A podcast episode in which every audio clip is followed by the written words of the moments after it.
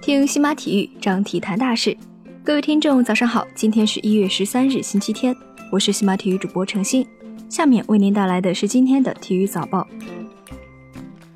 亚洲杯 C 组小组赛第二轮，韩国一比零小胜吉尔吉斯斯坦。比赛当中，韩国队多次错失良机，最终凭借着金文哉第四十一分钟的头球，一比零小胜对手。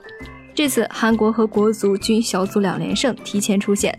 国足凭借着净胜球的优势暂居榜首，末轮不输韩国即可获得小组第一。亚洲杯的比赛，在国足三比零完胜菲律宾赛后，中国队信心大涨。在赛后的新闻发布会上，国足主帅里皮表示。只要我们的球员踢得完整，打出自信来，他们会踢出非常理想的成绩。只要球员发挥出自己的水平，在亚洲范围内，我们谁都可以拿下。欧足联公布了球迷票选的2018年年度最佳阵容，梅西、C 罗领衔十一人名单，萨拉赫、内马尔无缘。完整的阵容如下：前锋姆巴佩、梅西、C 罗；中场莫德里奇、坎特、阿扎尔。后卫拉莫斯、范迪克、瓦拉内、马塞洛，门将特尔施特根。此前，根据韩国媒体报道，中国足协将取消中国足球职业联赛的升降级制度。对此，中国足协新闻办予以否认。中国足协新闻办表示，近日多家网络媒体及自媒体账号转发某外媒报道，报道称中国足协将取消中国职业联赛升降级制度，豪赌下届世界杯等。该报道内容纯属无稽之谈。据法国《世界报》的媒体报道，为了让东京获得奥运会申办资格，竹田曾向国际奥委会委员儿子的公司账户汇款约两百万欧元，约合人民币一千五百五十万元。日本奥委会会长竹田恒河涉嫌行贿被调查，法国检方称已经对他展开调查，并准备起诉。NBA 的常规赛，火箭坐镇主场迎战骑士。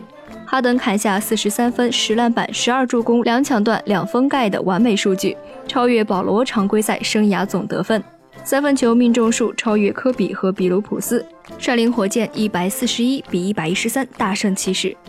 数据方面，火箭六人得分上双，卡佩拉十九分，奈特十二加四加四。